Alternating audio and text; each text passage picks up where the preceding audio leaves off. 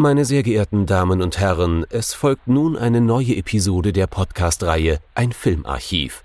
Knut Brockmann und Jochen Ecke unterhalten sich über ältere und interessante Filme für ihre Blu-ray-Sammlung. Wir wünschen gute Unterhaltung.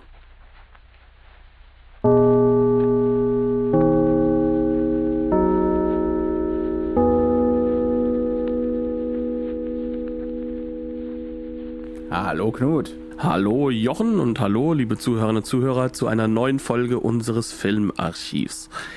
Es kommt ja selten vor, aber es gibt Interaktionen mit uns, sogar manchmal auf Facebook.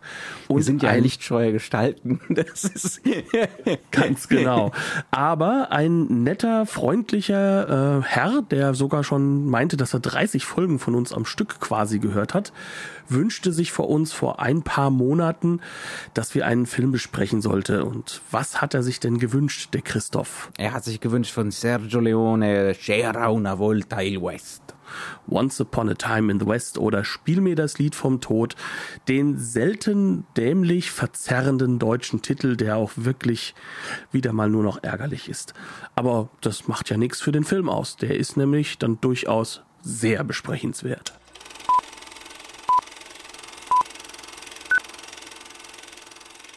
Once Upon a Time in the West. Es war einmal im Westen also eigentlich. Worum genau geht es in dem Film? Wir werden, glaube ich, ein bisschen dann doch nochmal auf die Handlung eingehen müssen. Der ist jetzt zwar sehr berühmt, aber vielleicht nicht mehr allen so gewahr. Spiel mir das Lied vom Tod ist ein Film der Ankünfte und der Abschiede. Der Film fängt mit gleich zwei verschiedenen Ankünften an. Zum einen kommt da äh, Harmonica an, gespielt von Charles Bronson am Bahnhof einer kleinen Stadt am äußersten zivilisierten Rand äh, der USA. Ähm, und kurz nach ihm kommt Jill an, gespielt von Claudia Cardinale, die eigentlich auf dem Weg zu ihrer Hochzeit ist. Äh, sie will einen gestandenen Mann heiraten, einen schon etwas älteren Familienvater, komplett äh, mit gar nicht mal so kleiner Familie. Ich glaube, ein Junge, zwei Jungs ein Mädchen, ein zwei Mädchen. Jungs, ja. Allerdings muss Jill bald feststellen, es kommt keiner, um sie vom Bahnhof abzuholen. Sie muss selber hingondeln und äh, anstatt zu einer Hochzeit kommt sie dann eben zu einer Beerdigung, weil die gesamte Familie umgebracht wurde. Der Film ist dann eine Untersuchung dessen, ein langsames Entfalten der Antwort auf die Frage, warum wurden diese armen Leute umgebracht. Es stellt sich nämlich raus, es soll eine Bahnlinie ne, im, im Zuge der, der Zivilisierung des Westens, jetzt mal ganz bewusst in Anführungszeichen gesetzt, über das Grundstück der McBains gebaut werden, weil dort die einzige Wasserquelle in 50 Meilen Umkreis ist. Und darauf hat der gute alte McBain äh, schon länger spekuliert. Der Film handelt jetzt von dem Streit um dieses Grundstück, ne, wer letzten Endes äh, die Macht darüber erlangen wird. Einerseits ist da der eine Widersacher äh, der Eisenbahnbaron Morton, heißt der gute Mann, glaube ich. Der Schauspieler ist mir leider entfallen. Gabriele ah, Ferzetti. Gabriele Ferzetti, ja. Und ähm, dann haben wir noch den guten Frank. Das ist so sein Handlanger, sein Henchman, könnte man sagen. Halbpartner, gespielt von Holy Shit, it's Henry Fonda ähm, als der böseste, schwärzeste Western-Bösewicht aller Zeiten. Und ähm, dann haben wir noch Jason Robards, das ist die Leone-typische Schurken-Halunken-Figur, der Gauner mit dem Herz aus Gold. Und ja, jetzt geht es eben so hin und her. Ne? Äh, wer, wer wird am Ende die Kontrolle über dieses Grundstück erlangen? Aber auch, und das ist dann schon diese thematische Ebene, ne, die interpretatorische Ebene, wer sollte darüber ne, die Kontrolle erlangen? Und was macht das mit den Figuren, die schon da sind? kann mhm. man sagen. Ne? Ja. Also auch das ist so ein, so ein zentrales Element. Also ich denke, man kann fast von, von zwei Handlungsebenen reden, mhm. die hier so ein bisschen man kann schon fast sagen, zopfartig miteinander verbunden werden. Ja. Und das ist auf der einen Seite äh, diese Rachegeschichte. Mhm. Da geht es vor allem darum, dass Frank von Harmonica verfolgt jetzt, wird. Ja, die habe ich jetzt interessanterweise kaum erwähnt. Das sagt aber viel über den Film. Denn wenn es einer von den früheren Leones gewesen wäre, dann wäre das das Einzige, worüber ich gesprochen hätte. Ne? Ja. Ähm, und interessanterweise tritt diese Rachegeschichte hier teilweise ganz, ganz stark in den Hintergrund. Sie ist die alte Geschichte. Mhm. Das ist das Interessante daran, weil äh, im Endeffekt Frank und Harmonika, äh, also dass zwischen den beiden irgendetwas äh, im Argen liegt, sagen wir es so, äh, das ist äh, relativ glasklar und dass die beiden miteinander verbunden sind auf irgendeiner Ebene auch, weil sie werden auch komplett gleich eingeführt. Es wird da ein Gap, ein Loch in der Vergangenheit aufgemacht. Ne?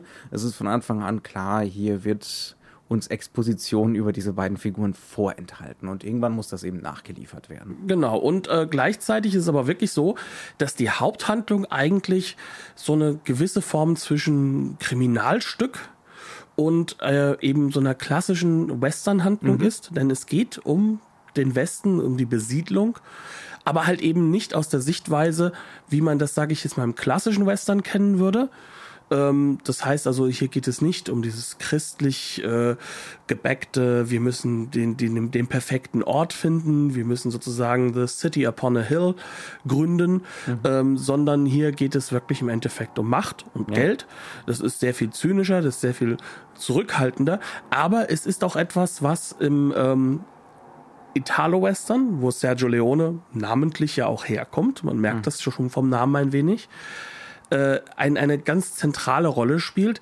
Denn da, wie du es vorhin gesagt hast, in alten Leones, aber auch in fast allen anderen Western, ist die zentrale Figur eigentlich immer eine Rachefigur.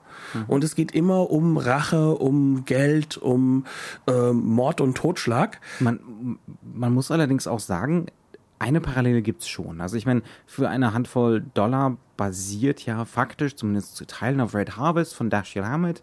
Und das ist eine Geschichte über Kontrolle über eine Kleinstadt. Ne? Also mhm. es, es schlagen sich die Ganoven darum, wer über so eine Stadt herrscht, faktisch. Ne? Und das hat Leone dann eben ähnlich wie Kurosawa das als ne, äh, äh, Samurai-Geschichte gemacht hat, eben in den Westen verlegt. Mhm. In den das war quasi zeitgleich, was ja so spannend ist, weil beide ja von sich behaupten, gegenseitig das heißt also, zu haben. Ne, also da gibt's schon Parallelen. Ne? Mhm. Ne? Diese Idee von, dass hier verschiedene Fraktionen versuchen, sich gegeneinander, gegenseitig auszuspielen. Ne? Ja. Ähm, und dass es dann da so Gaunerfiguren gibt, die sich da so durchlavieren und es auch schaffen, ähm, die gegeneinander aufzubringen, ne? dass sie ineffektiv werden, äh, dass sie ihre eigentliche Macht verlieren, obwohl sie zahlenmäßig und finanziell und so weiter natürlich deutlich überlegen sind. Ähm, das ist so eine Parallele. Ne? Also insofern gibt es hier schon gewisse Ähnlichkeiten, aber die Ausführung ist natürlich eine gänzlich andere. Vor allem, weil ja auch nicht der Gauner im Zentrum steht, ja. sondern es steht halt einfach die ehemalige Hure aus New Orleans, die dort heimlich äh, McBain geheiratet hat und mhm. nun halt einfach Besitzerin ist von diesem Land und wie sie dazu gebracht werden soll, dieses Land an äh, abzutreten an, an Frank und an äh, Morton. Ja. ja. Mhm. Und im Endeffekt äh, äh, sind die beiden, äh, sag ich mal, Desperado-Figuren, die klassischen beiden Desperado-Figuren. Nämlich Cheyenne, gespielt von Jason Robards. Ne? Genau, und, und Charles, Charles Bronson-Figur. Genau, äh, sind die beiden zwar ganz ähnlich, auch so diese, diese unkontrollierbaren Elemente, die da mhm. reinkommen, aber sie schlagen sich ganz deutlich auf eine Seite, mhm. weil sie sozusagen im Sinne von Harmonika, wir haben ein gleiches Ziel. Ja. Und im Sinne äh, von Cheyenne, äh, er ist halt einfach im Endeffekt der mit dem goldenen Herzen. Mhm. Er ist ein düsterer Charakter, wie alle in diesem Film. Aber er hat auch so gewisse Commedia dell'arte Züge. Ne? Ganz er genau. hat sowas, sowas Clowneskes letzten Endes. Ne? So der listige Clown, davon hat er so Züge. Ja. Ohne dass man vergessen darf, dass er trotzdem ein brutaler Killer ist. Ja, ja. Und das ist das, was halt in diesem Film auch nochmal zentral ist. Also, das ist sozusagen jetzt so oft auf der narrativen Ebene das, was, was uns geboten wird. Es ist ganz schön viel los. Ne? Der Film ist auch relativ lang, 165 Minuten. Das ist meilenweit entfernt von den üblichen 75 Minuten und kein Gramm Fett auf dem Leib, die wir, die wir so eigentlich vom italienischen Western kennen. Ne? Ja, ähm, und das hat natürlich auch seinen Grund, ne? Mhm. weil man hat's Geld. Ja, genau. Ganz simpel. Ja, also äh, Sergio Leone hat hier zum ersten Mal so richtig Geld. Er kann in den USA drehen. Ne? Das Ganze ist eine wirklich richtig große internationale Koproduktion. Er hat richtige Stars als Besetzung. Ähm, wobei ich gar nicht weiß, wie, wie, wie sehr war Bronson zu dem Zeitpunkt schon ein Star. Ah, Es bei Bronson war es so ein bisschen zwischendrin, aber äh, Fonda. Ja, Fonda natürlich. Und Cardinale, also das war die italienische. Da sind wir in der ersten, ersten Liga in ganz, Italien. ganz ersten, ja. Und, und auch Fall. Jason Roberts ist äh, nicht, nicht unbekannt ist gewesen. einer von den großen Charakterdarstellern, auf jeden Fall. Ja.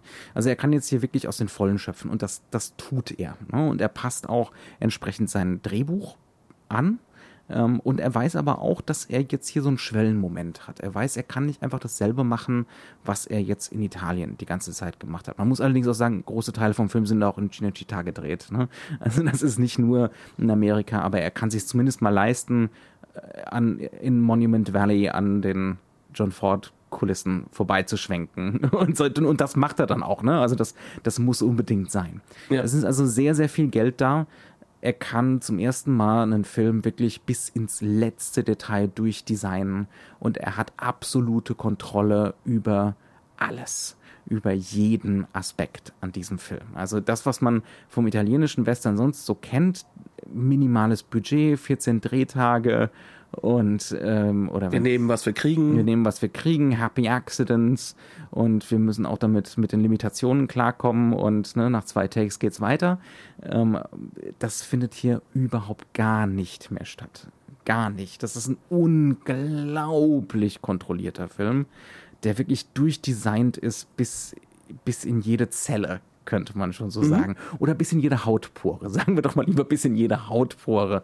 die wir ja auch sehen Der auf der Gesichtslandschaft. Genau. ganz genau. Ja, also das ist äh, ganz glasklar, da geht jemand hin und hat die Elemente, die er für sich gefunden hat als Sprache, Ja. in seinen kleineren Western, also man kann auch schon sagen, auch da sind die Budgets mit der Zeit größer geworden. Also zwei glorreiche Halunken war jetzt auch keine Nee, Billigproduktion. nee, nee, um Gottes Willen. Ähm, aber da geht der hin und übersetzt die nicht nur einfach in ein großes Budget, sondern er überlegt sich, warum habe ich denn diese Italo-Western auch gedreht? Dieser Film ist auch ganz deutlich eine Reflexion über dieses Element. Ich nehme hier ein kulturelles Element, was glasklar in die USA gehört, also was nicht mehr Hollywood sein könnte, als es ist. Also du kannst ein Melodram kannst du überall drehen, aber eigentlich ist ein Western genuin amerikanisch. Warum haben wir das in Italien so umgebaut? Warum haben wir das benutzt? Was hat uns daran so sehr fasziniert, dass wir das übernommen haben irgendwo? Ne? Ja, zum gewissen Grad das, was momentan ganz viele Hollywood-Regisseure an Marvel-Stoffen interessiert. Man war halt als Kind Fan. Ne? Ja. Sergio Leone war als Jugendlicher halt in einem John Ford-Film im Kino und äh, dann darf er das dann als Erwachsener plötzlich selber machen und natürlich ergreift man die Gelegenheit und wenn man dann tatsächlich mal in Monument Valley drehen kann, dann macht man das auch. Also wir reden hier von einer ersten Generation Filmemacher, die nicht mehr nur als, also die sich nicht als Handwerker verstehen, das sind Fans. Sergio Leone ist Fan. Ein Movie Bread im wahrsten Sinne des Ein Wortes. bisschen, bisschen älter noch als die amerikanischen Movie Brats, aber äh, close enough. Ja? Ganz genau. Also im, im Endeffekt ist er von seiner Art und Weise, wie er Kino macht, Movie Brad.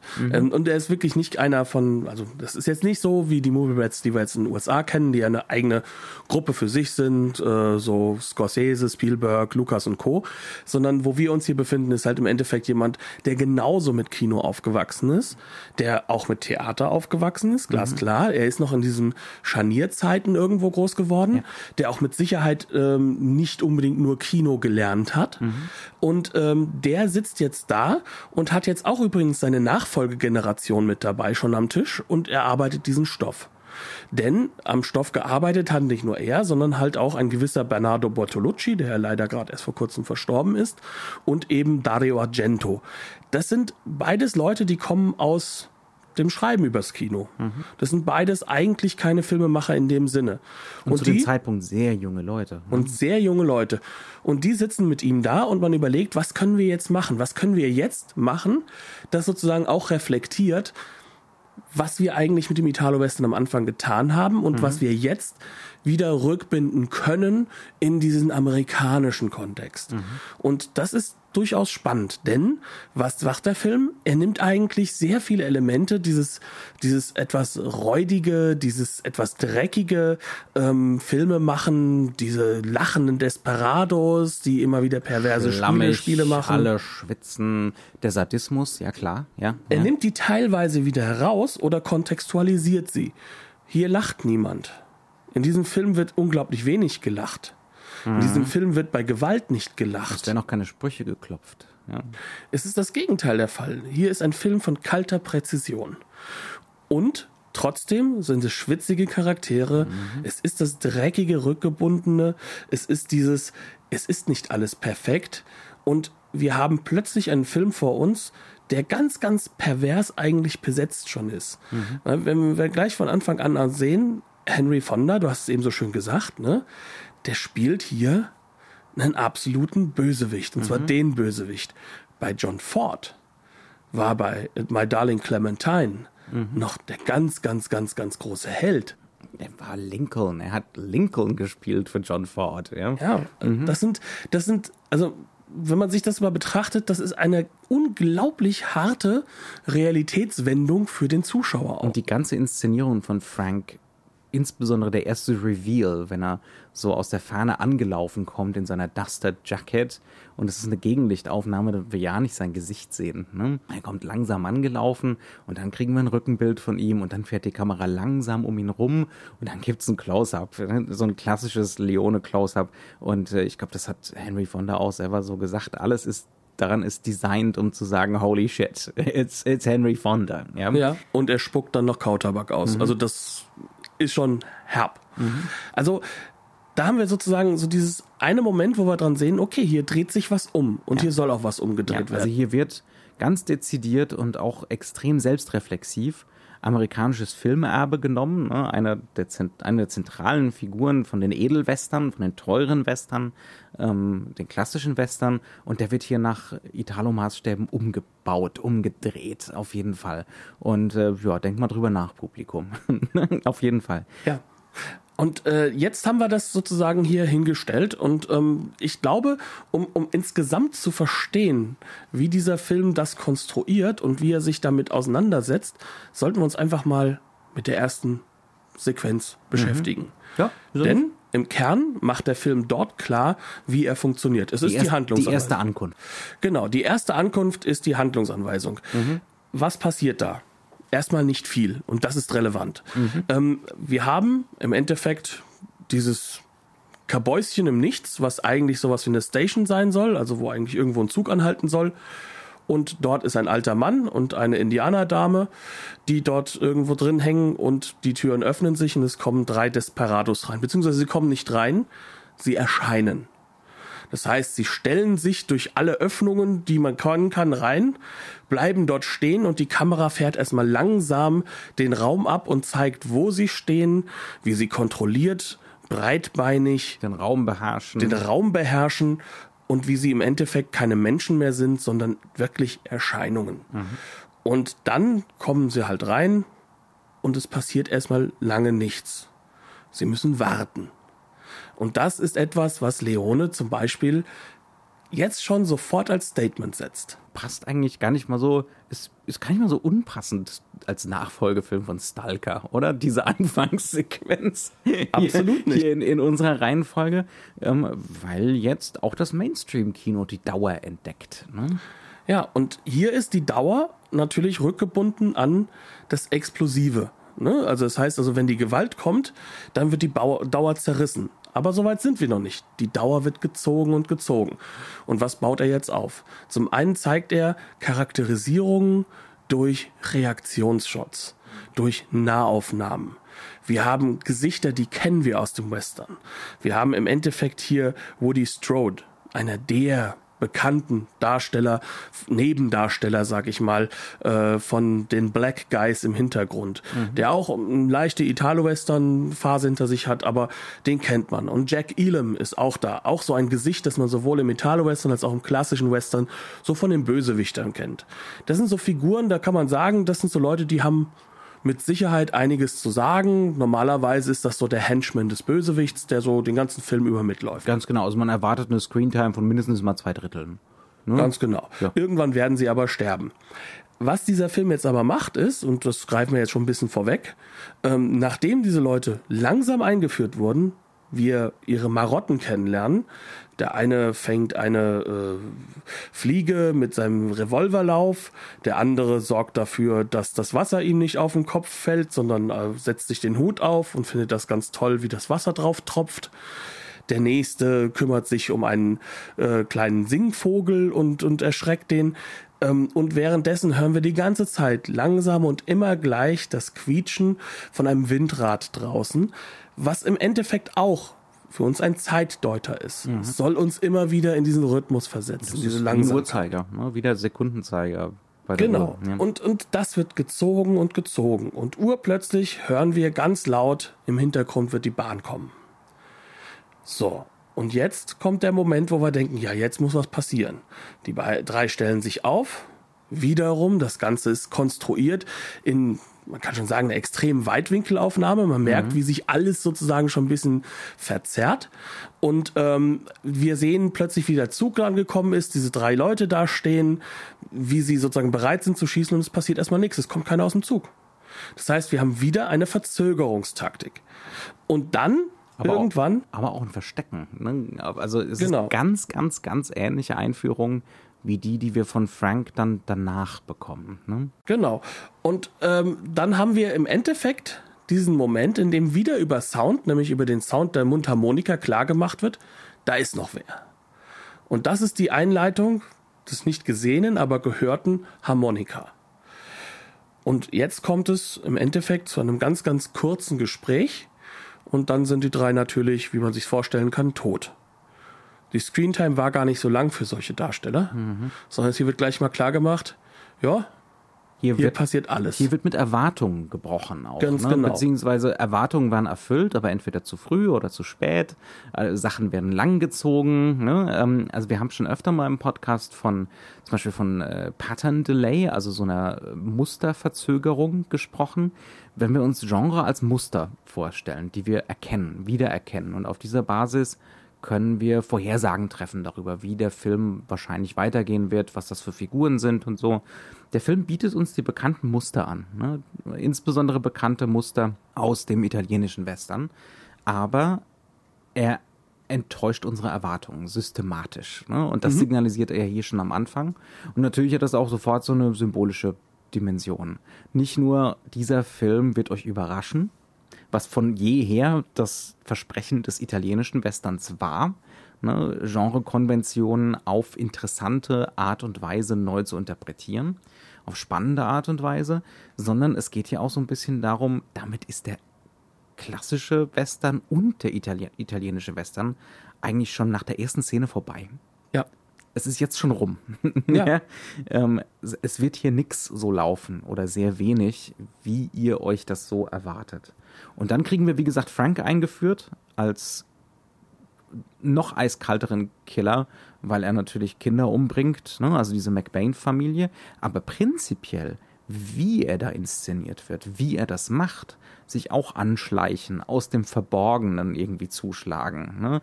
Auch ähm, wieder mit einem Soundelement eingeführt werden. Ja, er hat auch ein Leitmotiv, ganz genau. Mhm. Es hat was stark Opernhafte, das, das Ganze. Ne? Also es ist nicht mehr wie. Ja, ich meinte jetzt aber auch eigentlich eher mal, dass dieses Wegfallen von dem Wegfliegenden. Oh, ja. Also das heißt, dass wir erstmal hier so eine Geräuschkulisse haben, dass ja. wir also all, dass wir Ohr und dass wir alles aufsperren müssen. Mhm. Ja. Das wird hier erstmal etabliert, um danach diese eisenharte Musik überhaupt sozusagen einführbar zu machen und ihren ihrer ganzen Wirkung zu entfalten. Das heißt, wir haben es hier mit einem Film zu tun, der sich, der unmittelbar sofort verweist auf das, was Leone die paar Jahre vorher gemacht hat, ist ja noch gar nicht so lange her. Wir reden von vier Jahren. Ne? Mhm. Ähm, und jetzt, jetzt ist er schon bereit für, nee, jetzt muss mal gut sein, sozusagen. Ja. Jetzt muss mal Schluss sein. Ähm, ist ein ziemlich radikaler Schritt. Also die Sache hätte er ja wahrscheinlich noch eine ganze Weile melken können. Ne? Ähm, aber er entscheidet. Haben ja auch sich, noch einige. Es kam noch, ja, ja, ist, ist richtig, ja. Das ja. zum einen, aber auch der Rückgriff eben auf den klassischen amerikanischen Western. Und er, er, er, kündigt jetzt mit dieser ersten Sequenz oder mit dieser ersten Szene eigentlich schon an, wir werden jetzt einen anderen Erzählmodus finden. Ja. Ne? Und dieser Erzählmodus, da haben wir jetzt im Vorgespräch lange drüber nachgedacht, wie man den charakterisieren könnte. Es ist mit Sicherheit schon sowas wie ein postmoderner Zugriff. Ne? Also ein Verweiskino es geht gar nicht mehr darum, es wird gar nicht mehr behauptet, dass hier irgendwas realistisch in Anführungszeichen historisch korrekt oder akkurat abgebildet wird. Wobei er das teilweise schon macht. Da wird es ja auch wieder interessant. Ne? Mhm. Da müssen wir uns, glaube ich, nochmal separat drüber unterhalten. Ähm, sondern der, der Referenzrahmen ist das Genre. Ja. das filmische Genre. Ne? Ähm, das heißt also, es ist eine Beschäftigung mit dem Genre. Und vor allem mit dem Erinnerungsbild eines Genres. Mhm. Denn ähm, ich sag mal, Sepia ist ein Farbton, also das Gelbliche, der Ja. in diesem Film nicht nur wegen der Wüste immer wieder vorkommt, Mhm. Sehr sondern dominant der ist sehr dominant und vor allem, der ist auch durch Filter implementiert. Ja. Das heißt also, hier sind schon Filter drin oder, oder Farbveränderungen mit drin, die dafür sorgen, dass es Erinnerungsbilder sein sollen. Trotzdem benutzt er ja beide Modi. Ne? Auch das ist schon in der ersten Sequenz eingeführt. Ja. Wir haben diese Sache extreme Vordergrundbilder, gleichzeitig viel Tiefenschärfe, viel in den Hintergrund hinein Elemente. Extreme Weitwinkelsachen. Ja. Genau, und wir sorgen dafür halt auch, dass wir, ähm, da, dass, dass eine, eine Weiteraufnahme gebrochen wird, weil von der Seite plötzlich ein Gesicht reinkommt und daraus eine Nahaufnahme macht. Also solche Aspekte, die auch aus dem Italo-Western kommen, sind drin, aber das Setting Ja. ist zutiefst amerikanisch. Also die, die Ansage ist doch eigentlich, wenn ich jetzt so drüber nachdenke, die Ansage ist nicht, wir geben das Genre auf, sondern wir benutzen Versatzstücke aus verschiedenen Inkarnationen des Genres und ihr werdet unter großen Schwierigkeiten vorhersagen können, was jetzt als nächstes kommt. Ne? Mal ist es der italienische Western, mal ist es der Western als Melodram, mal ist es der klassische Western und ja, und man kann einfach nicht vorhersagen, was jetzt als nächstes kommt und das wird alles so nebeneinander gestellt, dass man gar nicht umhin kann, es als solches wirklich wahrzunehmen. Ne? Wie wird Frank eingeführt? Schwarzer Hut, schwarze Klamotten, Black Hat ist der Böse, ist auch wirklich der Böse. ja. Ja. Also gar keine Diskussion, das passt voll und ganz ins Schema. Ja. Ne? Überhaupt keine Diskussion. Ähm, ich habe zum Beispiel im Vorgespräch mal das Wort Kunstmärchen ins Spiel gebracht. Ich meine, das Ding heißt ja auch C'era una volta il West. Ne? Es war einmal. Und ich finde, das hat auch er- erhebliche Ähnlichkeiten. Also wenn äh, Leone mit, mit dem Kunstmärchen, mit dem romantischen Kunstmärchen, also Kunstmärchen in dem Sinne, als dass ein Autor im 19. Jahrhundert sich hinsetzt und behauptet, ne, das ist ein echtes, tradiertes Märchen, aber in Wirklichkeit ist es ein erfundenes. Ne, also sich äh, das Volksmärchen, das wirklich tradierte Märchen als, äh, als Bezugspunkt nimmt, aber das ne, aus seiner Ja. romantischen Brille äh, so neu ja- schreibt. Ne? Wir können ja einfach so mal ein bisschen reinwerfen, E.T.A. Hoffmann, Hans-Christian Andersen, Genau. so diese Richtung. Ganz genau. Und das ist eigentlich das, was Leone hier macht. Ne? Auch mit einer durchaus romantischen Grundhaltung eigentlich. Ähm, so einer- zutiefst romantischen. mit einer ganz melancholisch romantischen Grundhaltung dahinter. Er nimmt das Volksmärchen klassischer Western ne, und schreibt es mit extremem Bewusstsein für die Künstlichkeit der Situation neu um und gleichzeitig sagt er, geht eigentlich nicht mehr. Können wir eigentlich nicht mehr machen. Ne? Aber er macht ja nicht nur einen Western. Ja. Und das ist ja das Spannende. Deswegen kann er dieses Kunstmärchen-Element auch hervorragend durchziehen. Denn ähm, eine Sache, die mir auch unglaublich aufgefallen ist, ich habe den Film jetzt schon wirklich häufig gesehen. Aber mir ist das erste Mal wieder seit langem aufgefallen, wie unglaublich stringent die Handlung eigentlich ist. Weil die vergisst man. Denn wir haben jetzt eben von dieser Anfangssequenz gesprochen. Diese Anfangssequenz hat einen Anfang, hat einen mittleren Akt, hat ein Ende. Das ist wie ein kleiner abgeschlossener Film. Ja. Und es endet auch wie ein Film, äh, wie, wie, wie so ein klassischer Film. Also man könnte einen Abspann laufen lassen. Wenn man das auf dem Kurzfilmfestival laufen ließe, dann wäre es besser als, ich würde mal sagen, 99 Prozent der üblichen. Ich war auf etlichen Kurzfilmfestivals. Ich möchte nichts Ähm, gegen Kurzfilme sagen, aber ja. Sergio Leone ist einfach verdammt gut. Ja. ja und ähm, das, das, das gleiche Element ist dann halt auch schon mit der nächsten Sequenz. Mhm. Ne? Also auch da, ähm, es werden auch andere Optionen gewählt. Es werden andere grafische Optionen gewählt. Es wird ein bisschen anderes Setup der Linsen gewählt. Mhm. Es wird definitiv andere Figurenkonstellationen aufgebaut. Wir lernen McBain kennen, wir lernen seine Familie kennen, wir hören von der Geschichte, wir hören davon, dass die, dass das, äh, dass die neue Mutter kommen soll. Wir, wir bekommen den Konflikt mit, dass gerade der ältere Sohn damit gar nicht einverstanden ist, weil er natürlich seine alte Mutter, die verstorben ist, kennt. Also da waren alle möglichen Erwartungen schon geschürt, ne, was mit diesen Figuren in Zukunft passieren könnte. Aber über dem Ganzen liegt von Anfang an so was ja, so die, die Ahnung ne, von der Katastrophe, also so wie der Wind dadurch weht, wie desolat die ganze Szene eigentlich ist, wie unfruchtbar die Umgebung ist. Ne? die Einsamkeit, Ja. dieses, das dann der einzelne, einzelne Vogel, der dann hochfliegt und ganz ehrlich, das klingt ja nicht echt. Das ist ja, ja bewusst, dass das nicht echt klingt, wie er das da flattert. Ist, ja, ja, das hat auch so was Klagendes. Ja, ja, und das ist auch ganz, ganz bewusst gewählt, dass das auch sozusagen so, so, so ein Freiheitsbild ist, das mhm. abrupt unterbrochen wird, weil er wird ja abgeschossen. Ja.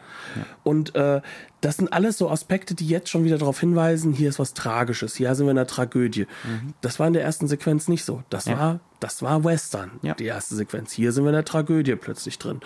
Ähm, und hier kommt dann dieses Moment, in dem dann wirklich aus dem Nichts, ohne dass man was sieht, diese ganze Familie erschossen wird. Mhm. Bis auf den kleinsten Sohn, der drinnen ist. Und als der rauskommt, knallt dann Sergio Leones Musik, wie glaube ich kaum jemals sonst Musik reingeknallt ist. Ähm, plötzlich, äh, der Junge steht draußen, er läuft in eine Nahaufnahme quasi rein und wir hören mit einem ganz extrem lauten Gitarrenanriss, äh, wie er da plötzlich, also E-Gitarre, wie, wie er da plötzlich in, äh, vor seinen toten äh, Geschwistern und seinem Vater steht. Er wird fast schon in, dieser, in, diesem, in diesem extremen Close-up gefangen. Ne? Ja. Ja. Also der, auch in dem Sinne macht sich macht der Stil immer wieder auf sich aufmerksam, ne, weil er so spürbar wird. Ja. Ne? Ähm, auch, auch thematisch spürbar. Ne? Ist klar, es geht um diese, dieses Gefangennehmen, dieses Erstarren äh, vor, vor dieser schrecklichen Szene. Mhm. Ähm, aber diese Close-ups, die spürt man als Close-ups und die nimmt ja. man auch wahr als Close-ups. Ne? Und jetzt kommt eben das, was du eben gesagt hattest. Ja. Jetzt kommt Frank, jetzt kommt Henry Fondas Figur. Alle kommen sie sozusagen aus ihrem Versteck raus und wir erfahren jetzt mit ganz großem Chorgesang, dass das Henry Fonda ist. Mhm. Ja? Und äh, wie er dann entscheidet, weil sein Name genannt wurde, ja, ja jetzt muss der Kleine auch umgebracht mhm. werden. Mhm.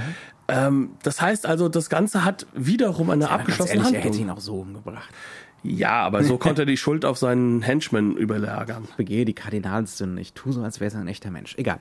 Ähm, ja, aber ähm, das ist halt eben so diese, diese Situation, in der wir uns befinden. Wir haben wieder einen abgeschlossenen Film. Mhm. Und es ist wieder ein Werk, das auf jedem Kunstfilm, äh, Kurzfilmfestival Gänsehautmomente bringt und einfach in sich schlüssig perfekt funktioniert. Und so setzt sich der Film auseinander mit fast jeder Szene. Mhm. Jede Sequenz, das ist kein Setpiece, das sind Kurzfilme. Mhm. Er schafft es aber durchaus dann immer wieder, auch ganz stringent Muster zu setzen, thematische ja. Muster beispielsweise, was die Gewalt angeht. Ne? Das ist keine Gewaltdarstellung, wie man sie eben aus dem klassischen Western kennt. Das ist fürchterliche Gewalt, schreckliche Gewalt, die sich da so durchzieht. Fast Schnelle schon, Gewalt. Fast schon als Krankheit der kleine Junge, der dann später erschossen wird, äh, hat auch schon diese sadistischen Züge, ähm, als er mit seinem Vater am Anfang auf Jagd ist. Ne? Mhm. Ähm, also äh, wir kriegen innerhalb so der ersten halben Stunde ganz deutlich dieses Thema etabliert. Äh, und das, das unterscheidet das Ganze dann doch ein bisschen wieder von der sadistischen Gewalt im klassischen Leone, ne? Mhm. Äh, Italo-Western, weil das Ganze da schon Spaß machen soll und auch ästhetisiert wird, um Spaß zu machen. Ne? Ja. Ähm, als Spektakel. Und hier ist die Gewalt immer mal wieder auch Spektakel, lässt sich nicht wegdiskutieren, aber das ist stark runtergefahren, mhm. würde ich mal behaupten. Im Gegenteil, wenn hier äh, eine Pistole schießt, dann klingt es, als würde eine Kanone abgefeuert. Ne? Also so diese, diese brachiale Gewalt hat das Ganze hier. Ähm, und wir kriegen immer wieder, ich denke da zum Beispiel später, wenn dieser Überfall auf den Zug stattgefunden hat und da liegen die Leichen rum und eine Leiche liegt dann wirklich so in sich zusammengesunken, halb sitzend da.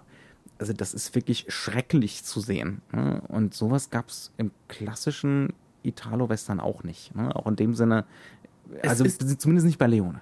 Ja, so. es ist auch insgesamt... Italo-Western ist natürlich ein gigantisches Feld, von dem ich viel zu wenig Ahnung habe. Also es gibt, es gibt da Unterschiede. Also bei mhm. Solima zum Beispiel würde ich sagen, Sergio Solima, da ist das durchaus ja, auch eine Möglichkeit, ja. ich rede eine Option. Bitte, Nein, aber ähm, der Faktor... keine bösen Rückmeldungen. Ich, ich, äh, Knut weiß Bescheid, ich nicht. nee, ich aber mich. nee, das ist nicht ganz wahr. Der, der Faktor ist derjenige, dass du schon durchaus recht hast. Denn ähm, was dieser Film macht, ist, er bindet die Gewalt jetzt wieder rück. Mhm. Das ist halt eben das, was bei vielen Italo-Western nicht der Fall ist. Ja. Die sind auf sehr häufig politisch, ja. aber auf einer sehr viel abstrakteren Ebene. Mhm. Dieser Film ist In politisch. politisch, würde ich sagen. Ja, ja. Äh, und, und, er ist das nicht auf der abstrakten, sondern auf der immanenten Ebene. Ja. Und zwar stellt er die Frage, ob der Western jemals eine Option dargestellt hat, die auch nur ansatzweise moralisch richtig war. Mhm. Und zwar ist das ja so ein Element, das, was wir beim Western immer wieder kennen. Ähm, es gibt eine Gewalt, die ist gerechtfertigt. Mhm. Und die ist immer gerechtfertigt, wenn der Gute, der halt eben dieses gottfürchtende Leben sozusagen schützen möchte, wenn der halt vorangeht. Mhm. Der, und der ebnet den Weg für das Zivilisatorische. Genau, und hier sind die Figuren, die alle irgendwelche Wege ebnen, grundsätzlich schrecklich. Ja. Und das ist Und etwas. nicht nur Frank, ne? Wir Nee. reden von Cheyenne, wir reden von Harmonica, das sind Mörder, das sind schreckliche Mörderer. McBain, Mörder, das, also da gibt's gar keine der Diskussion. Typ McBain will auch andere Leute ausnehmen. Sein Traum ist kein positiver. Äh, dieser Morton, der hat zwar auch diesen Traum, dass er an den Pazifik kommt, aber da geht es auch darum, Macht auszuüben. Das sind alles durch die Bank weg negative gestalten. Und ich würde sogar behaupten, dass die einzige Figur, die irgendwo eine positive Gestaltung hat, ähm, oder die wirklich hauptsächlich positiv ist, das ist halt wirklich Jill, das ist Claudia Cardinale. Und selbst die hat eine Veränderung gegenüber dem, was im Italo-Western gewesen wäre. Ja. Denn der Italo-Western, der kennt immer zwei Optionen bei Frauen und das, äh, es tut mir jetzt leid. Äh, ich mache mir die nicht zu eigen, ähm, aber es ist halt entweder Heilige oder Hure, also es ist entweder Maria oder Maria Magdalena. Und hier haben wir eine Maria Magdalena, die aber gleichzeitig Maria als Gottes Mutter darstellen Das wird darf. immer wieder betont. Ne? Ja. Also Cheyenne zum Beispiel sagt immer wieder, du bist meine Mutter, meine Mutter war auch eine Prostituierte, aber du machst verdammt guten Kaffee. Ja, Mhm. und äh, geh mal da raus und kümmere dich um die Leute. Ne? Also äh, es wird immer wieder so dieses betont. Ähm, und meine, und meine Mutter war eine super Frau, ne? Ja. war, war die beste Mutter überhaupt. Ja, ähm, also es ist hier ein ganz bewusstes Projekt am Laufen, auch diesen Darstellungsfehler, vielleicht nimmt ein Leone tatsächlich als Darstellungsfehler da, als Makel ne, am, am Italo-Western zu, zu berichtigen, ne, zu, zu sagen, wir ziehen das jetzt zusammen, ähm, wir versuchen, wir versuchen eben nicht mehr nur in diesen Stereotypen. Aber ist das der Darstellungsfehler nur des Italo-Westerns oder ist der Darstellungsfehler nicht eine Antwort auf einen anderen Darstellungsfehler aus Mhm. dem klassischen Western? Weil da haben wir es dann natürlich nur mit der gottgläubigen äh, Frau zu tun oder der Hure, ne? da gibt's auch beides. Ne? Mhm. Ja.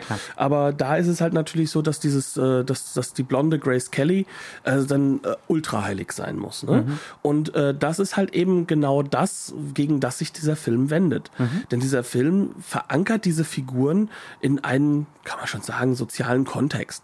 Ne? Und dieser soziale Kontext ist und bleibt, man muss hier schon irgendwie überleben. Ja. Und hier entsteht jetzt gerade Zivilisation, aber sie entsteht auf Dreck. Und auf Müll und auf ganz, ganz, ganz, ganz üblen Charakteren. Und ganz vielen Leichen, nicht zu, nicht zu vergessen. Ne? Ganz genau. Und äh, auch dafür hat der Film ein beeindruckendes Bewusstsein auf Ausbeutung. Ne? Ja. Ähm, also wir kriegen hier immer wieder, äh, natürlich jetzt nicht in tragenden Rollen, das ist schade, aber für 1968 vielleicht zu viel verlangt. Ne? Nicht nur vielleicht, sondern wahrscheinlich, sehr wahrscheinlich zu viel verlangt. Aber wir kriegen Afroamerikaner in, ne, immer wieder als Handlanger, als Schmied, ähm, als äh, derjenige, der Sozial ganz unten sind, Ja, die genau. Träger und sowas, ja. Dann kriegen wir, was historisch akkurat ist, die Eisenbahnarbeiter, die da die Schienen verlegen. Ganz, ganz viele Chinesen. Es war einfach so. Ne? Mhm. Und das ist Ausbeutung. Das ist ausbeuterische Arbeit. Die sind. Indianer werden ja auch nicht anders dargestellt. Ja. Auch die sind nur noch ausgebeutet. Also der Film hat da ein ganz großes Bewusstsein ähm, und macht da wirklich hochinteressante Sachen. Also diese Claudio, Claudia Cardinale-Figur wird am Anfang eingeführt und wir kriegen immer wieder ihre Subjektive. Wir bleiben szenenlang, Minifilme lang bei ihr verhaftet. Ähm, die Kardinale darf wirklich spielen und die darf nicht nur einfach hübsch aussehen, soll sie natürlich auch, es sind immer noch die 60er, aber sie darf schwitzen, ne? sie darf eine Leiblichkeit haben, die nicht nur auf Schönheit ausgelegt ist. Sie darf sogar ein, paar, äh, sie darf sogar so ein bisschen andeuten, dass sie dann auch schon ein paar Falten hat. Ja, ja, ja, Ja. genau, genau. Also sie wird nicht so ganz so kaputt geschminkt, obwohl die Smoky Eyes natürlich sein müssen. Ähm, also da, das ist, das ist enorm. Und auch das schafft einen völlig anderen Eindruck bei diesem Film als beim Standard italienischen Western. Ne?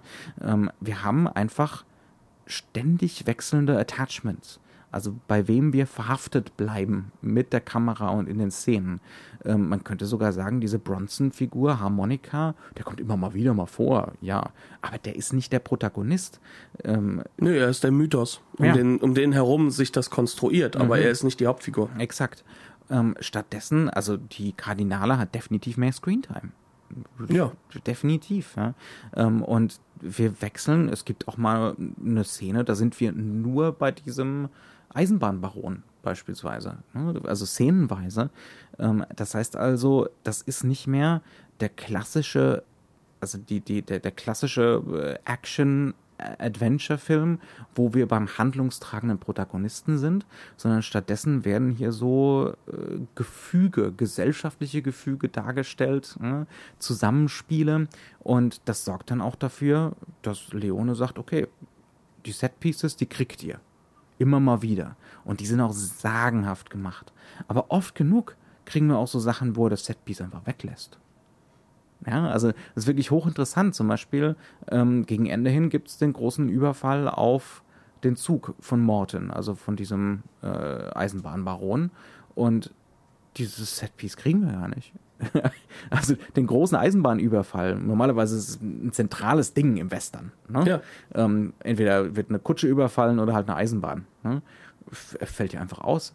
Lass mal einfach weg, weil ihr Zuschauer, ihr kennt ja Western, ihr könnt euch das selber ergänzen. Und diese Momente gibt es immer und immer wieder, ne, wo die großen Western-Momente einfach ausgelassen werden. Und das ist erstaunlicherweise sehr häufig an Cheyenne gebunden. Mhm. Also das fängt schon an damit an, wie er eingeführt wird. Ähm, da befinden wir uns in einem dieser Sets, die durchaus so einen Realismusgedanken in sich tragen, nämlich in so einer Station, wie sie ja. wahrscheinlich mal gebaut war. Ja. Also klassischen Western wäre das eine besenreine Kabine, mhm. daneben ein Stall, draußen würde es dann eine Möglichkeit geben, noch für den Schmied zu arbeiten.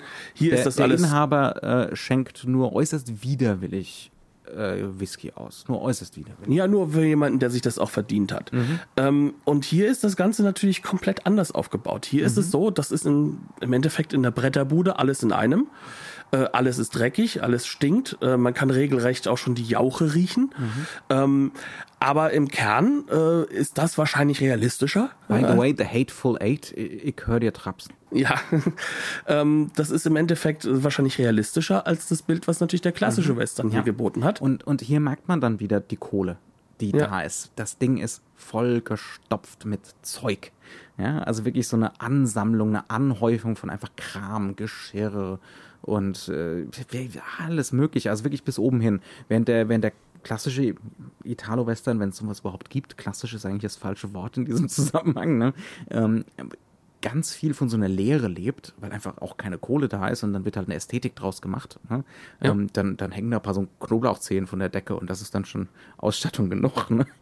Ähm, ähm, ja, es muss ja auch reichen, um nachher noch einen Wikingerfilm im gleichen Set zu machen. da kommt dann der Mario Baba rein und dreht, jetzt anders um, und ja. dreht in vier Tagen Knife, Knife, Knives of the Avenger oder wie das Ding hieß. Ja? Genau. Ähm, und stattdessen hier ist alles voll geballert bis oben hin. Das ist aber auch gewollt in der Sequenz weil man hier eine, man, man soll Harmonikon nicht sofort sehen. Ne? Ja, und, und der ist zugebaut mit solchen Sachen und auch hinten nur so halb ausgeleuchtet. Genau, aber bevor wir überhaupt mit Harmonika zu tun haben, hören wir es plötzlich draußen einfach schießen. Mhm. Wir, wir, hören, da passiert was. Wir blenden nicht hin. Wir blenden auf Reaction-Shots der Figuren, die dort in diesem Raum drin sind. Also unter anderem ist das halt auch ein wunderbarer kleiner Auftritt von Lionel Stander, also dem Butler Max der aus große Hart. Lionel Stander. Ja, ja, der Butler Max aus Hart aber herzlich. Oder aus äh, unsere Kindheit. von äh, Polanski. Ja. Auch ein toller Auftritt. Ja. Ja. Ähm, und äh, äh, wir, wir sehen halt nur, dass die Leute das hinnehmen. Ja, da wird halt geschossen, das passiert halt andauernd. Und äh, wir sehen halt auch da, dass, dass hier eine Konstruktion von, von einer Welt dargestellt wird, mhm. die gar nicht positiv ist, sondern wo Gewalt Normalität ist mhm. und ganz anders. Es wird sogar mit Humor noch gearbeitet, weil Lionel Stander an einer Stelle sagt, ja, er, er wollte halt die Ruhe des Landes, deswegen ist er aufs Land gezogen. Mhm. Und ähm, so wird im Endeffekt Cheyenne eingeführt. Der kommt dann rein, hat scheinbar Leute umgebracht, die ihn irgendwo ins Gefängnis bringen sollten. Und das war's erstmal thematisch. Wir sehen das nicht, sondern wir bauen uns das im Nachhinein zusammen. Und so funktioniert diese Figur. Und rate mal, wer ist derjenige, der diesen Zug überfällt? Natürlich ist es Cheyenne. Mhm. Das heißt also, der also agiert. Das ist schon das Muster, ne? Wir ja. können es eigentlich erraten, dass er es gewesen sein muss, weil er immer derjenige ist, der so im Verdeckten agiert. Ne? Genau, und wo es einfach nicht wichtig ist, was er tut, sondern wie er zur Harmonika steht und wie er die Figur und die Welt erklärt und halt eigentlich Bescheid weiß, dass die Welt für Harmonika, für Frank und für ihn vorbei ist. Mhm. Und da kommen wir eigentlich schon wieder in so einen Italo-Western-Topos rein. Ja, ja. Ähm, ich, ich, nur bevor wir dahin kommen, was stattdessen dann ausgespielt wird, anstatt zum Beispiel so einem Setpiece wie der Schießerei da vor diesem, vor diesem Outpost, wenn der gute Cheyenne, nee, das ist nicht Cheyenne, ist, die, ist Harmonika, anfängt, den neuen Bahnhof abzustecken. Ja. ja. Ähm, also der gute Harmonika hat so eins und eins zusammengezählt und ihm ist jetzt klar, hier muss ein Bahnhof gebaut werden. Er hat auch die Dokumente sich angesehen, ne, ähm, um hier noch Geld rauszuholen und um irgendwie der äh, der Jill, Jill McBain zu helfen, müssen wir jetzt hier so schnell wie möglich den Bahnhof aufbauen. Wobei er nur helfen möchte, weil er dann weiß, dass Frank kommen dann wird und Frank. dann kann genau. er seine Rache haben. Ein, wenn man so drüber nachdenkt, na, so ein mittelguter Plan. es, es, es, es wirkt slight, slightly too elaborate, aber gut. Ja, ähm, aber wir befinden uns hier auch eher im mythologischen als ja, im realistischen. Ja, ja, Auf jeden Fall, dann macht Sergio Leone allen Ernstes ein Setpiece daraus, dass Harmonika diese Sachverhalte erklärt. Ne, wir müssen jetzt hier einen Bahnhof bauen. Warum? Die Bahn kommt. Hier ist die einzige Wasserstelle, 50 Meilen weit und breit. Das ist ohne Ende Infodump. Und, und Sergio Leone macht wirklich ein Setpiece draus mit tausend Einstellungen und äh, Harmonika. Übrigens spannend also durch die Einstellungen. Ja, ja, äh, und Harmonika, der da die, die Umrisse vom Bahnhof abläuft und äh, die Pflöcke in den Boden rammt und währenddessen so seine Exposition von sich gibt.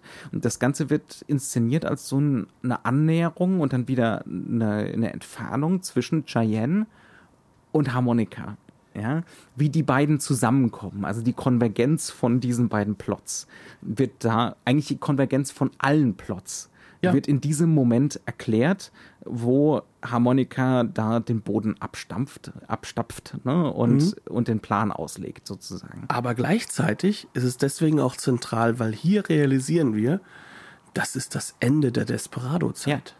Ja.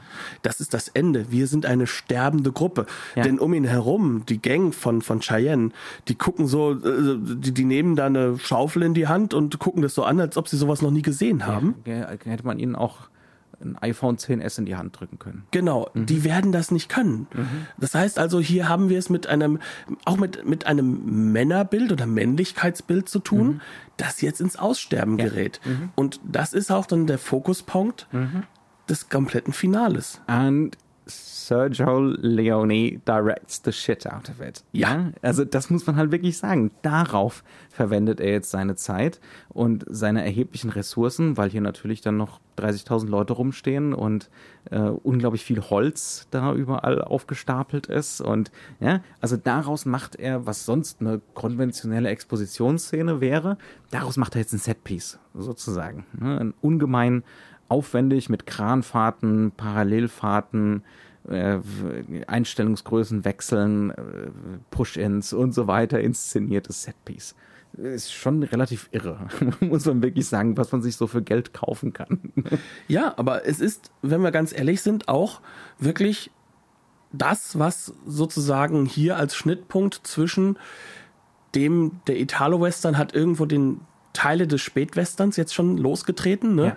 Ja. Ähm, was, was, da, was da sozusagen gemacht wird, weil es dauert nicht mehr lange, dann kommen die äh, Movie Brats und, und die Clint Eastwoods und wer auch immer alle mhm. in den mhm. USA auf die Idee, diese Aspekte des dreckigen, des nicht perfekten Helden mhm. des Westerns aus Italien dabei. richtig zu etablieren in, in, in Amerika. Mhm. Und er schafft im Endeffekt das Scharnierwerk. Ja. Das Werk, das im Endeffekt beide Welten nicht nur zusammenbringt, sondern für auf beide auch mhm. ganz postmodernen Abgesang aussendet. Ja. Ja. Denn für ihn ist das Thema Western, so hart das klingt, im Sterben. Mhm. Und das, das merkt er. Dass da was Neues bei rauskommen wird oder dass auch was Neues zugange ist, das mag vielleicht sein, aber für ihn ist das sozusagen ein mhm. Abgesang auf die Form der Helden mhm. und auf im amerikanischen sind die Unschuld der Helden, die, die nicht da sein darf, die ja. auch nie existiert hat. Und gleichzeitig halt eben halt auch auf, auf diese Fragestellung. Mhm. Nämlich die grundlegende Fragestellung ist ja diejenige, dieser Zivilisationssprung in den Westen hinein. Mhm. Und das ist ja etwas, was im äh, Italo-Western eine der, eine der Leitlinien ist. Ja. Neben dem politischen Italo-Western, der ja sich sehr, sehr stark dann meistens mit der Mexican Border auseinandergesetzt mhm. hat. Ähm, was dieser Film ja gar nicht macht. Ducky Sucker weiß ich der nicht. geht der dann in diese Ecke, aber er macht das halt auch so schon mit mittel viel Erfolg, würde ich Ja, behaupten. und er versucht so die Moderne schon zu implementieren. Mhm. Also da versucht er auch einen Abgesang hin. Ähm, auf, also da, da ist dann sehr viel drin von die, die, die neue Technik. Mhm. Abgesang ist natürlich das richtige Wort. Ne? Denn den ganzen Film hindurch, es gibt so gewisse Wechsel, aber den ganzen Film hindurch hat das schon so was Opernhaftes was Breites, auch mit den ganzen äh, sagenhaften Leitmotiven in der Musik ähm, und mit der Inszenierung der Figuren. Ich habe mir da auch aufgeschrieben, es geht immer um Innerlichkeit bei der Inszenierung der Figuren, aber es geht nie um realistische Psychologie. Ähm, mhm. Du hast mir da so ein bisschen widersprochen. Ja, weil äh, nicht, weil, weil das falsch wäre, sondern mhm weil für mich diese äh, Psychologisierung eben auf der Ebene äh, von, von mythologischen Figuren ja. passiert. Also ja. für mich ist diese Psychologisierung da, also ist, aber nur ich meinte, im Kontext. Es ist, keine, es ist keine Psychologie im Sinne des, was weiß ich, psychologischen Romans des 19. Jahrhunderts. Absolut nicht. So, ja? Sondern es ist, die Psychologisierung findet hier statt auf der kontextuellen Ebene. Mhm. Und das ist die Sache. Wir kriegen immer wieder Gesichter Ne? Also diese klassischen Leone Close-ups. Und wir sollen in den Gesichtern lesen. Ne? Wir sollen in die Gesichter was reinlegen. Aber oft genug geht es dann darum, eher so auf der Kausalkettenebene vorauszusagen, was als nächstes kommt. Ne? Ähm, also dann in dem Sinne definitiv nicht um Psychologie, sondern um Handlung. Ähm, und wenn es um Psychologie geht, dann so übermenschlich, überlebensgroße Gefühle. Ne? Ähm, beispielsweise bei der Kardinale diese Wut. Mhm. Ja, also finde ich auch Wahnsinn, eine Frauenfigur zu haben, die vor allem den ganzen Film über wütend ist. Ja, da ist nichts Weiches oder klassisch in einem sexistischen Sinne weibliches, sondern vor allem Wut. ähm, auch in dem Sinne wirklich eine tolle Figur, äh, wo die, wo die Kardinale auch mal wirklich was zu tun hat ähm, mhm. und das auch wirklich super macht über die englische Synchro kann man diskutieren. Aber ja, äh, ja, das ist noch immer besser als die deutsche Synchro, die plötzlich dieses Spiel mehr mit das Lied vom Tod aufbauen und dementsprechend plötzlich wirklich mhm. nicht Jill, sondern wirklich Harmonika zur Hauptfigur machen. Das ja. ist eigentlich grausam. Ja. Denn weder wird dieser Satz gesagt eigentlich, noch ähm, ist es irgendwo das zentrale Motiv. Wir nähern uns der Stundengrenze. Was ist dir noch wichtig? Das Zentrale für mich ist, denke ich, dass man wirklich nicht vergessen darf, dieser Film ist zentral ein Abgesang und ein Erinnerungsbild. Das mhm. also wirklich dieses Erinnerungsmotiv in fast allem drin ist. Und zwar auch in den Figuren, weil es geht ja, ja um die Erinnerung halt am Ende bei Harmonika und mhm. bei, bei Frank. Ähm, und dass eben das so eine Art Schlusspunkt zwar setzt, aber dass wir trotzdem nicht rausnehmen können, wie italienisch dieser Film eigentlich noch immer mhm. ist, wie katholisch ja. er ist, ja. wie sehr er auch einen Abgesang auf dieses Protestantische darstellt. Mhm. Ähm, und natürlich, dass wir eigentlich fast zu wenig über Sergio Leones Umgang mit Morricones Musik geredet haben, mhm. die im Endeffekt mehr Takt setzt als alles andere und damit auch schon ein ganz, ganz modernes Kino aufmacht. Ja, ja, auf jeden Fall. Ähm, was, glaube ich, in dieser Form in den USA auch gar nicht möglich gewesen war mhm. zu der Zeit. Auch so dieses, man spürt immer wieder, dass die Sequenzen eigentlich nach der Musik gebaut sind. Ja. ja? Ähm, also, dass hier auf Musik die Bilder hin komponiert sind. Ähm und auch die Körperbewegungen. Es gibt ja. nicht ein einziges Bild, das nicht Körperbeherrschung ist. Ja. Die Leute springen nie vom Pferd, sondern sie gehen langsam in einer glatten Bewegung vom Pferd runter. Alles ist genau in einen Rhythmus gesetzt. Mhm. Und das kann dann halt auch sein, dass sogar die Reitbewegungen in, äh, äh in einer wirklich äh, äh, in einer ganz tiefen Aufnahme, dass die so gestaltet ist mit so einem ganz, ganz leichten, ähm, äh, ja, einer ganz, ganz leichten Verlangsamung des Bildes, mhm. dass wir im Endeffekt darauf sorgen, dass plötzlich dieses leichte Rütteln, was entsteht, selbst mhm. das ist plötzlich in die Musik integriert. Mhm. Also alles ist in dieser Hinsicht. Auch dadurch entsteht natürlich dieser Eindruck des Opernhaften ja. ne? und, ja. des, und des Balladenhaften. Ne? Also fast also sowas Lyrisches. Ähm, das Balladenhafte gefällt mir auch besser als das Opernhafte, weil ich mhm. glaube, dieser Begriff des Opernhaften, der kommt einfach wegen der Wucht der Musik. Ja. Aber eigentlich ist der Film keine Oper. Ja. Der Film ist eine Melo, äh, ist, ja, ist, ist eine Ballade, ist eine melancholische Ballade, mhm. aber larger than life. Ja, ja, ja. Was, was ja der Ballade meistens eingeschrieben ist. Insbesondere dann wieder, das ist immer ein bisschen bei einem Zirkelschluss auch der Kunstballade. Ne? Genau, ja. ja. Ich denke aber, damit haben wir eine ganz gute wir haben, Mischung. Ja, man, wir, das ist einer von denen, da könnten wir ewig weiterreden. Das ist nicht mein Lieblingsleone weil mir hier alles ein bisschen zu perfekt ist. Ähm, aber auch da können wir uns, könnt, könnten wir uns wahrscheinlich jetzt noch eine Stunde drüber streiten. Ne? Du, ähm, ich, ich kann dir nicht mal sagen, ob es mein Lieblingsleone ist oder nicht, weil der so sehr in meiner Familie verankert ist. Es ist mhm. der Lieblingsfilm meiner Mama gewesen. Mhm. Ähm, ist, das erste Stück Filmmusik war eine, äh, war eine kleine Single, also ja. noch Langspielplattenmäßige Single, ne? Ähm, von, von, von Morricone. Also das, das ist äh, bei Achtung, mir zutiefst Achtung, ein, ein Filmarchiv wird persönlich. Ja, aber das, deswegen kann ich es nicht nicht sagen. Also, ja. ähm, wie gesagt, ich bin aber ein ganz, ganz großer Fan von Leones Werk. Mhm. Also, ja, ich mag den auch sehr. Sehr, sehr, sehr, ja. Gut, ähm, bleibt uns verbunden auf den üblichen sozialen Kanälen. Ähm, wir hoffen, dass das so halbwegs den Vorstellungen entsprach. Äh, ja, danke für äh, ja, dafür, dass du sozusagen den Wunsch mit reingebracht hast, wir Christoph. Wir können natürlich nicht allen Wünschen nachkommen, aber äh, wenn wir es hinkriegen, kriegen wir es hin, würde ich Und sagen. bei diesem habe ich damit auch Jochen mal überrumpelt bekommen. Haha. Alles klar. Ähm, ansonsten bleibt uns nur übrig zu sagen, wir haben die Blu-ray geschaut von Paramount das ist äh, das äh, Remaster, das schon für die erste oder die zweite DVD-Veröffentlichung äh, Mitte der Nullerjahre veröffentlicht wurde. Ist ein schönes Remaster, gibt es keine Diskussionen. Äh, sind die Extras von der DVD mit übertragen. Ist, ist hübsch, ist nett, kriegt man für kleines Geld, kann man gut machen. Sollte man eigentlich haben. Wahrscheinlich sollte man das besitzen. Hm? Das Schöne ist ja, weil das so ein schöner Film in Filmen ist, äh, kann man auch Sequenzen einfach immer wieder mal schauen. Ganz genau.